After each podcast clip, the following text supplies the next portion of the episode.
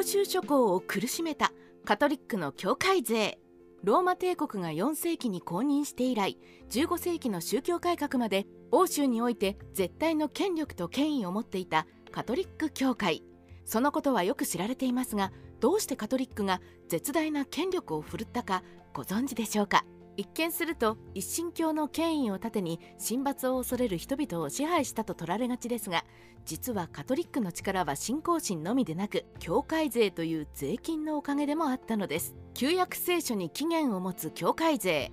教会税はもともとユダヤ教の聖典だった旧約聖書に起源を持ちます。旧約聖書には古代ユダヤ人は教会に収穫物の10分の1を献納していたことが記録されていました。例えば創世記には人類の祖であるアブラハムが略奪品の10分の1を司祭王メルキセデクに捧げた話やアブラハムの子孫も収穫物の10分の1を司祭に納めたと書かれています。この記述が根拠となりユダヤ人はパレスチナの教会に収穫物の10分の1を納めるのが義務になります。キリスト教はユダヤ教を母体に生まれたので税金を納めさせるのに都合がいい10分の1税もそのまま引き継ぎました。これがカトリックの教会税の始まりです。キリスト教徒の義務になる教会税。もっとも初期の教会税は税金というよりも寄付の性質が強いもので熱心な信徒が進んで寄付している自主的なものでした。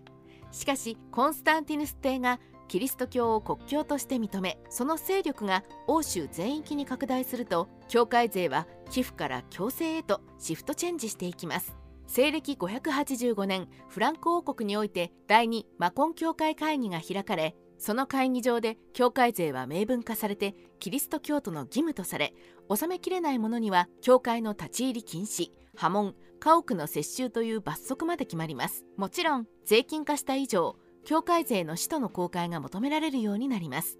それによると教会税は1教会の運営資金2教会の建設と修繕費3貧しい人々への慈善事業。4司教へ送られる。と4つに区分されています。もっとも使途が分かろうとどこにいくら使われるのか庶民には確認しようがないのでほとんどブラックボックスなんですが潤沢な資金を背景に教会ビジネスが誕生。西暦585年の第二マコン教会会議以後もキリスト教は拡大しやがて欧州全域を覆います。8世紀のフランク王国のカール大帝は国民は教会に10分の1税を支払わねばならないと明言しさらに納税の方法まで細かく規定しました。それはさながら確定申告のようなもので納税者は承認の前に全ての収穫物を見せその中から10分の1を分割することを義務付けます。厳しい監視の目により教会税は容赦なく取り立てられるようになったのです。さらにカトリック教会は布教のためにも教会税のシステムを利用しました。教会がない土地に新しく教会を建てた人間にも教会税の徴収を許したのです。これにより新しく教会を建てた人物は10分の1税から司教に支払う金額を除いた4分の3を自分の収益にすることが可能になりました。教会を建てられるのは権力者や貴族や大金持ちに限られるので教会の権利は利権の巣になり残された教会未設置の土地に誰が教会を建てるかで醜い争いが起きます。また10分の1税の徴税権を債権として売り出す罰当たりなことも平然と行われかの激星シェイクスピアも年金代わりに10分の1税債権を保有していたそうです。この方法は教会の数を爆発的に増やしました。欧州のどんな片田舎にも教会があるのはカトリック公認の教会ビジネスのおかげだったのです。欧州の植民地にも適用された教会税キリスト教の布教とセットになった教会税は欧州だけではなく世界中に最悪を巻きました。大航海時代を迎えて南北アメリカやアフリカアジアに乗り出していった冒険者にもこの教会税が適用されたのです。冒険者たちはアメリカ大陸でアフリカでアジアで現地民を強制的にキリスト教に改宗させて教会税を課しました。それも本国から目の届かない土地であるのを良いことにほとんど強奪に近い形で富を収奪し多くの現地民を殺戮疫病飢えで殺しました。私たちは税金が人を殺すという最悪のケースを教会税から読み取ることができます。大航海時代は香辛料を求めての冒険という面もありますがキリスト教の布教そして教会税という欲望ともリンクしたものだったのです。教会税に苦しむ欧州諸侯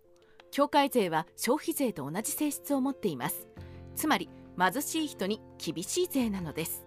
一律10%の課税ということは例えば年収1000万円の人は100万円年収100万円の人は10万円です。年収1億円の人は1000万円徴収されても貯蓄から支払え暮らしに支障はありませんが年収200万円の人が20万円徴収されては食費を切り詰めないといけません。しかし世の中は貧しい人の方が圧倒的に多いのであり昔ならなおのことそうでした。特に教会税が課せられた欧州では教会が肥え太る一方で世俗の国王は教会税で疲弊した領民からろくろく税金も取れず国庫は火の車でした。